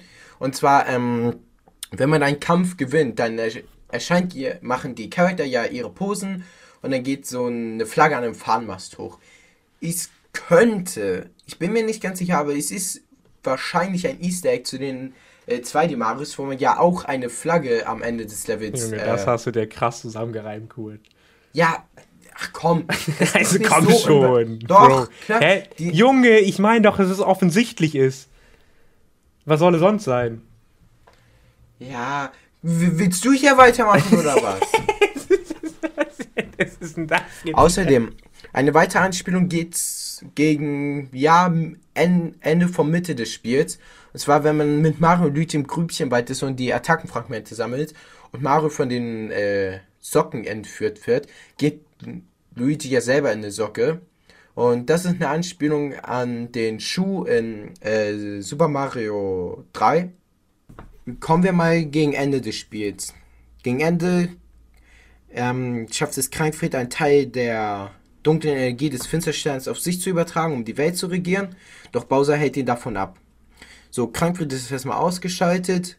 Dann gibt es diese ganze Action mit ähm, dem Finsterstern, der von Bowser nicht eingesaugt wird. Der Finsterstern geht selber an Bowsers Körper freiwillig. Ähm, und ich finde, das ist auch ein ziemlich cooler Twist, dass der Finsterstern ähnlich wie Mario und Luigi in Bowsers Körper geht. Ja, nachdem man den Finsterstern, der mit Mario und Luigi besiegt hat, ähm, ne, ich schneid das nochmal raus, ich gehe nochmal einen Schritt zurück. Ähm, während der Finsterstern in Bowsers Körper ist, schnappt er sich einiges von Bowsers DNA und er lernt auch deswegen einige von Bowsers Fähigkeiten. Dadurch entsteht halt Finster Bowser. Ähm, nachdem er denn mit Mario und Luigi den Finsterstein den Hintern versucht hat, verschwindet er halt wieder aus Bowsers Körper. Und äh, Bowser merkt zum ersten Mal, dass er eine Kopie hat, also das Finsterstern seine DNA kopiert hat. Und danach kommt dann direkt der Showdown mit Krankfried. Und ich finde, der Krankfried-Fight ist, ist in Ordnung. Ich finde ihn, er ist jetzt nicht der beste, aber auch nicht der schlechteste Bowser-Kampf. Aber er ist definitiv ein okayer Fight, sage ich mal so. Er ist halt mittlerweile viel zu einfach, da, da man zu dem Zeitpunkt schon die Raufdogge haben kann. Außerdem ähm, sind seine Attacken teilweise echt repetitiv. Er hat irgendwie, ich glaube, drei Attacken, die auch nicht wirklich irgendwie interessant oder schwer sind. Ähm, ja, und danach, und danach, wenn man Krankfried mit Bowser besiegt hat, ist Krankfried noch nicht direkt tot. Und jetzt kommt das, worauf ich hinaus möchte. Und zwar stirbt Krankfried so mehr oder weniger, aber seine Seele, ich nenne es einfach immer wieder Seele, ist noch vorhanden. Und das erste, was ähm, Krankfrieds Seele sagt, ist, Zorn, Zorn, ich habe Zorn. Und das ist einfach, das, es wird direkt am Anfang gezeigt, warum Krankfried überhaupt noch lebt. Und zwar diese gewaltige Wut, die Krankfried für Bowser und vor allem für die Mario Brothers hat, die ist so gewaltig, dass diese Wut ihn noch am Leben hält. Seine physische, ähm, diese Wut ist einfach so stark, dass seine physische ähm, Gestalt noch irgendwo an Halt zusammenbleibt. Und das ist einfach so genial und eine so geniale Entscheidung, dass das einfach. Gott, ich könnte schon wieder umfallen, Alter. Es ist so verdammt genial, dass.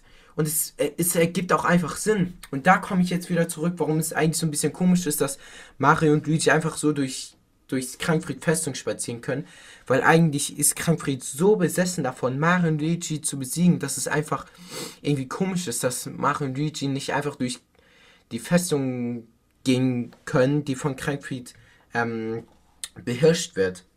Normalerweise würde jeder Bösewicht sofort sagen, wenn er hört, mein Erzfeind ist in der Festung, nehmt ihn sofort fest, bringt ihn zu mir. Ähm, allerdings könnte es auch zu Krankfrieds Charakter passen, weil Krankfried hatte einen Plan und Krankfried ist ein sehr, ich weiß jetzt nicht das professionelle Wort, aber ein sehr planbezogener Charakter. Er hatte seinen Plan und diesen Plan wollte er zu 100% in die Tat umsetzen. Und zu diesem Plan gehört halt, dass er Mario und Luigi selber vernichtet. Nicht, dass irgendjemand anderes das für ihn macht. Und deswegen finde ich, ergibt das im Endeffekt doch schon Sinn, dass Mario und Luigi durch die Festung gehen können. Ich habe mich gerade selber widersprochen, fällt mir gerade ein. Aber. Und am Ende kommt es halt zu diesem epischen Final Boss. Nicht der beste Final Boss. Ich muss tatsächlich sagen, dass die Final Bosse von Mario und Luigi Ableger immer schlechter und schlechter wurden. Luke Millers Seele ist einer der, wenn nicht sogar der beste RPG-Boss, den ich je in einem RPG gesehen habe. Wobei ich habe auch noch nicht viele RPGs gespielt. Wobei ich habe Undertale gespielt. Naja, egal. Ähm, äh, die Shroop-Königin ist auch noch nice. Ähm, weil die auch immer noch zwei Phasen hat. Äh, Finsterbowser und Krankfried ist auch noch nett, weil die auch immerhin noch zwei Phasen haben, auch wenn die nicht mehr so geil sind. Und ich finde dann die Dream Team Boss, End Boss und der Paper Jam End Boss einfach verdammt langweilig, weil Dreamy Bowser ist ganz nett, aber der hat nicht mal eine zweite Phase und ist einfach null herausfordernd. Ich habe den damals in meinem ersten Playthrough mit 10 schon First Try geschafft. Ähm, und auch der Endboss von Paper Jam Boss, der hat immerhin wieder zwei Phasen.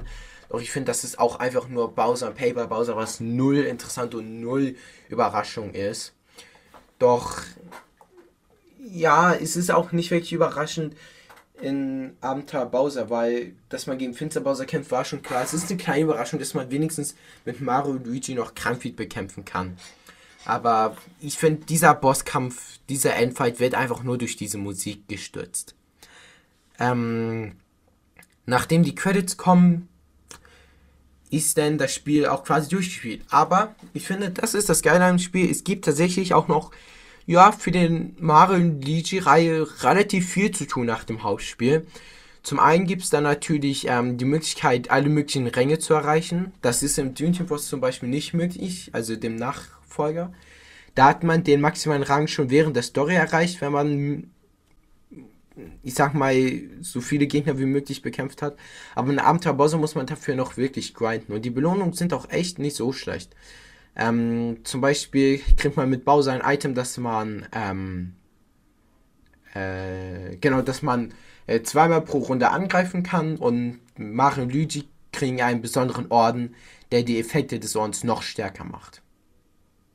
Ähm, ach ja, stimmt. Ich habe schon, ich, ich habe so vieles noch gar nicht angesprochen. Die Orden zum Beispiel, die Orden, meine lieben Freunde, die sind tatsächlich das erste Mal in dieser Reihe vertreten. Es gab zwar auch schon, ähm, in Superstar Saga und äh, zusammen durch die Zeitorden. Das sind aber nicht die Orden, wie man sie aus Dream Boss oder Abenteuer Bowser kennt. Die sind damals das erste Mal vorgekommen. Ich finde für meinen Geschmack ein bisschen zu spät im Spiel. Ich finde, da hat man es in Dream Boss schon besser gemacht, dass die Orden direkt früh vorgestellt wurden. Aber die Orden sind ein richtig geiles System, dass die Taktik des Spiels auch noch mal ein bisschen erweitert, dass man einfach sich überlegen muss, okay, geht man jetzt eher all in und rüstet einen Angriffsorden aus oder geht man eher defensiver und rüstet einen Heilorden aus?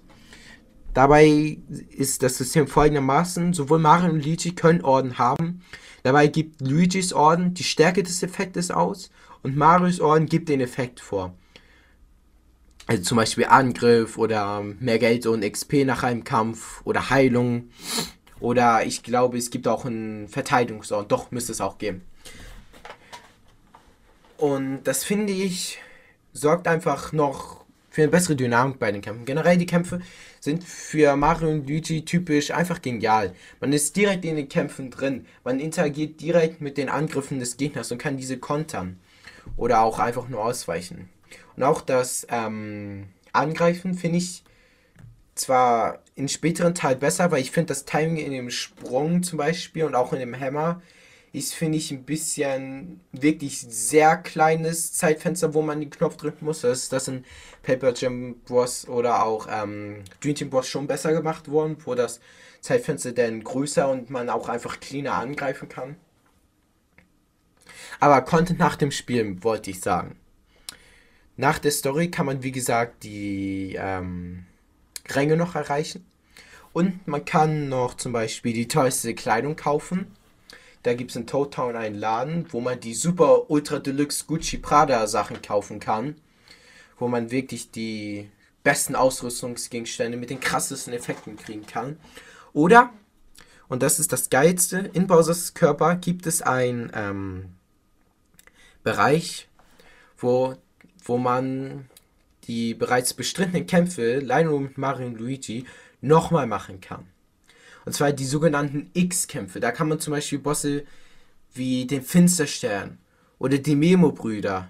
Ebenfalls mega, mega, mega, mega geiler Boss. Ähm, weil das System, das man quasi gegen ist genial und das quasi Mario und Luigi all von Bowser im Körper, im Kopf verankert sind. Es gibt noch so viel mehr, das ich eigentlich sagen müsste. Ähm, aber äh, ja, die Kampfarena, die ist ganz nett, aber im Prinzip kämpft man nur gegen Bosse, gegen die man bereits bekämpft hat, nur dass sie mehr Leben haben und mehr Schaden machen. Ich finde es ganz nett, dass sie ein neues Design haben, aber ich finde es schon cooler, dass. Äh, also, nee, also ich fände es schon cooler, wenn die Bosse ähm, ähm, ein paar mehr Angriffe oder wenigstens ein paar andere Angriffe haben. Aber naja, ich finde, die Kampfarena tut trotzdem ihren Zweck. Dann gibt es noch die, ich sag mal, Endlosangriffe. Hm. Die ist auch im Bereich der Kampfarena, nur halt daneben. Äh, da kann man dann Attacken wie zum Beispiel den Grünpanzer, die Teleportertür oder das Trampolin kann man dann äh, versuchen, so oft wie möglich zu wiederholen, ohne einen Fehler zu machen. Und das ist auch schön und herausfordernd, da immer wieder einen Highscore zu machen. Und das gleiche kann man übrigens mit Bowser auch machen. Nur ich finde, mit Mario und Luigi bietet sich das mehr an, weil man auch hauptsächlich diese Attacken einsetzt. Ähm, genau. Bevor ich zum Abschluss komme und mein Fazit abgebe, die Riesenkämpfe. In den Riesenkämpfen stehe ich so, ja, so ein bisschen zwiegespalten gegenüber. Zum einen fand ich sie als Kind echt geil. Ich kann mich noch genau daran erinnern, wo ich als kleines Kind durch die Anleitung geblättert habe und da dann den ersten Riesenkampf, also Bowser Schloss sah. Und ich mir dachte, hä, diesen Kampf habe ich ja noch nie gesehen. Das Interface ist ganz anders. Und Bowser ist so groß und da ist so ein Schloss und die Lebensanzeige ist auch ganz anders. Ich war damals als Kind so was von überzeugt, das ist der feine Boss, das muss der Endkampf sein. All, ähm, das war dann Kulturschock, als die Festungen relativ früh im Spiel vorkamen. Aber im Endeffekt, aus heutiger Sicht, finde ich die Riesenkämpfe, es war ist es, ja, es hat einen Trend gesetzt in der Mario Luigi-Reihe. Es war ja auch das erste Spiel, wo die Riesenkämpfe drin vorkamen. Ähm, aber ich finde im Endeffekt, die bieten einfach null Taktik, die Kämpfe. Sie sind einfach nur, dass man irgendwelche Timings richtig treffen muss. Und herausfordernd waren sie auch nicht. Bis auf das Schloss im Endeffekt, also Peach Castle. Das war ganz nett. Auch von der Idee her, das mit dem schwarzen Loch. Aber auch nichts Überragendes und auch nichts Neues, was man bisher nicht schon gesehen hat. Deswegen. Aber ja, mein Fazit zu machen durch die Abenteuerbause ist, dieses Spiel ist eines der besten Spiele der Videospielindustrie. Ich liebe dieses Spiel. Ich würde alles geben, um nochmal einen Ableger der Mario Luigi-Reihe zu geben. Es hat seine Fehler. Ich bin, wie gesagt, generell der Meinung, dass es kein absolut perfektes Spiel gibt. Auch kein BOTW und TOTK, das bei mir auf der absoluten Platz 1 ist. Was? Uncharted 4. Nee, nee, nee, nee, kein Uncharted 4. Kein es gibt kein, nee, es gibt auch keinen perfekten Film, es gibt kein perfektes Spiel. Raiders Nichts ist meiner Meinung nach. Was? Nein, Raiders. nicht, auch nicht Raiders, auch nicht Raiders of the Lost Ark. Es gibt meiner Meinung nach nichts Perfektes auf dieser Welt. Weil ich finde, alles kann man irgendwo, kann man immer ein Haar in der Suppe finden. Genauso wie in Abenteuer Bowser. Die Riesenkämpfe zum Beispiel sind, sind nur teilweise gut umgesetzt. Oder das Integrieren der kleinen Minispiele ist auch nur teilweise gut integriert. Deswegen, überall wird man immer ein Haar in der Suppe finden. Ja, aber es ist nicht anders als du. Weil ich Na, okay. finde, bei mir gibt es Filme, so, da habe ich. Nein, über Filme können wir gleich reden. Ich will ja, noch mal Fazit bringen. Ich, ich will ja damit nur sagen, ne, ist ja nicht jeder vielleicht deiner Meinung. Es gibt Spiele und Filme für mich ja, und auch andere Sachen, wo ich einfach sage, da gibt es einfach keine Sache, die mich stört. So. Also ich finde ja, schon, ja, gut. Ich finde aber nur, wenn etwas perfekt ist, dann ist wirklich jeder Hans und Franz davon überzeugt. Dann gibt es ja diese Sache. Nee, das ist ja, es muss ja einfach, weißt du, das Ding ist, es kann ja ein perfektes Spiel sein, aber es kann ja einfach ein Genre sein, was jemanden nicht anspricht. Ich meine, es kann ja zum Beispiel ein perfekter Film sein, aber Horrorgenre, du wirst den Film ja dann ja, trotzdem gut, nicht mögen. Weißt du, ich meine, also. Ja, trotzdem, ich Perfekt trotzdem heißt ja nicht, dass jeder das geil findet, sondern perfekt heißt einfach nur, dass es für dich perfekt ist. Ja, ich bin trotzdem der Meinung, dass es etwas 10 von 10 artiges sehr selten gibt, weil irgendwo wird man immer einen Handel so befinden. Aber ist okay, ist meine Meinung, du hast deine Meinung. Aber mein Fazit zu Abenteuer Bowser. Es ist kein perfektes Spiel, aber es ist ein Meisterwerk. Es ist ein 10 von 10, 5 von 5, 100 von 100 Spiel. Jeder sollte es mal in seinem Leben gespielt haben. Es war eines meiner ersten Videospiele. Ich werde dieses Spiel niemals in meinem Leben objektiv bewerten können. Für mich ist dieses Spiel ein Meisterwerk und das wird es auch immer bleiben. Es ist für mich eine 9,5 bis, ich, ich darf jetzt eigentlich nicht sagen, dass es eine 10 von 10 ist. Aber das es gibt kein Spiel, was eine 10 von 10 ist. Also für mich ist das Spiel eine 10 von 10, Junge.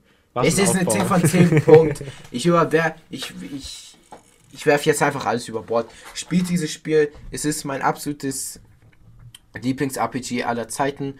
Sogar noch vor Undertale. Und ich will einfach nicht mehr sagen als Mario Luigi Abenteuer Bowser ist ein Meisterwerk. Und Vielleicht willst du jetzt noch mal so ein kleines Fazit von dir geben. Ja, also ich glaube, ich habe mein Fazit eigentlich schon so vor einer Stunde ungefähr gezogen.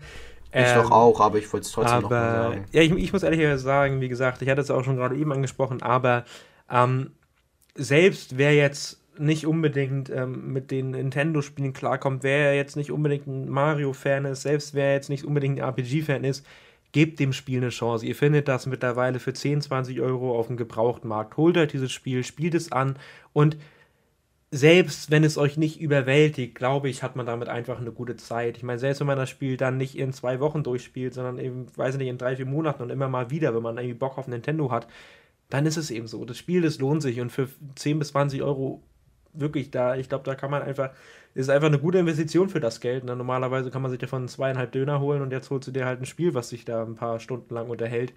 Ähm, deswegen, falls ihr die Möglichkeit haben solltet, spielt es auf jeden Fall, denn auch mir hat es Spaß gemacht und wie gesagt, eigentlich hätte es mir keinen Spaß bringen sollen. Sehr gut. Ähm, möchtest du dich schnell noch verabschieden, weil ich habe das Schlusswort merkt ihr, wie, wie, wie aggressiv äh, zum Teil, äh, zum Teil, äh, ich sag mal, ähm, diszipliniert Kurt hier so an die Sache geht?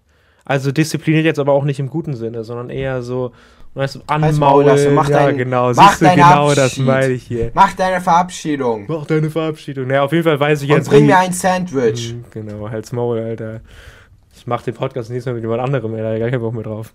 Nein, bitte nicht. Ja, ja, bitte, genau, bitte, jetzt bekomme ich die wieder, ne? Ja, da will ich wieder zum kleinen süßen Kurt. Naja, äh, nee, also, ähm, vielleicht noch einfach mal ganz am Stoß. Ich weiß jetzt auf jeden Fall, äh, wie du dich fühlst, wenn ich über Filme rede. ähm, und ansonsten würde ich sagen, nächste Woche geht es weiter. Bis jetzt äh, liegen tatsächlich die beiden Pate-Teile in Führung. Mal sehen, wie das dann äh, ja, am Freitag aussieht, je nachdem, ähm, äh, ja, wird eben entschieden, was dann nächsten äh, Mittwoch für eine Folge kommt. Aber die Frage ist nur, ich, ich frage mich gerade, wie soll ich die Filme schauen? Ich meine, Samstag bin ich auch noch unterwegs und dann hätte ich nur Son Sonntag Zeit, die Filme zu schauen. Ich meine, Montag gesagt, bin ich. dass du einen schaust, nicht beide. Ach so, ja, okay. Weil Montag bin ich direkt schon im Urlaub, da geht's Richtung Center Park. Und ich bin dann auch, also keine Ahnung, wenn ihr mich irgendwie sehen wollt, dann ich bin auf der Gamescom am Samstag und Donnerstag. Ich denke mal, die wenigsten werden irgendwie Interesse haben, mich zu sehen. Ähm, aber ja, ich bin auf der Gamescom. Falls wirklich ihr jetzt schon sagt, ich will einen der Podcast-Ersteller wirklich unbedingt sehen, dann ich will nicht den Podcast-Ersteller sehen, sondern den anderen, dann wisst ihr, wo ihr ihn findet. Ähm, nee, also ja, wie gesagt, ja, ja. nächsten Mittwoch, nächste Folge. Ähm, ich denke mal, die nächste Gaming-Folge, die wird äh, jetzt nicht so lange auf sich warten wie diese Folge hier. Äh, Halo Reach ist ja dann auch relativ schnell durchspielbar. Und ich kann vielleicht schon mal so viel verraten. Dieses Spiel geht dann eher in, in äh, ich sag mal, in meine Richtung. Äh, ich bin ja auch eigentlich ganz gro äh, großer Fan, vielleicht nicht, aber ich habe eigentlich jedes Halo-Spiel gespielt, außer Teil 5 Infinite und jetzt eben Halo Reach nicht, sonst eben jedes. Und ja, ich, ich finde es bis jetzt nicht schlecht. Ich habe bis jetzt nur die erste Mission, aber ich bin bis jetzt auf jeden Fall ähm, ja, nicht, äh, nicht enttäuscht gewesen von dem Spiel. So viel vielleicht mal dazu. Ansonsten, wie gesagt, nächste Woche, nächste Folge. Und äh, ja, von mir wäre es das jetzt. Äh, und deswegen die letzten Worte gehören an Kurt natürlich hier im Podcast. Ja, vielen Dank. Ich freue mich auch ultra auf die Reach-Folge, weil Reach ist mein Lieblings-Story-Shooter. Und das mit weitem Abstand. Ich habe keinen anderen Story-Shooter 5 von 5 Sternen gegeben auf Backlogged. Ähm, aber dazu ein anderen Mal mehr. Ich hoffe, euch hat diese Folge gefallen. Äh, ich hoffe, es hat euch mal gefallen, dass ich derjenige war, der fast ausschließlich geredet hat und nicht lasse. Es war auf jeden Fall mal eine Erfahrung, seine ähm, Erfahrung mit Abenteuer Bowser, sie ähm, nicht mit irgendwie seiner Familie oder so zu teilen, sondern wirklich mit einem größerem Publikum. Und ja, ich hoffe, euch hat das gefallen. Wir sehen uns das nächste Mal wieder. Und ich würde einfach sagen, wir sehen uns das nächste Mal wieder. Bye. Ciao.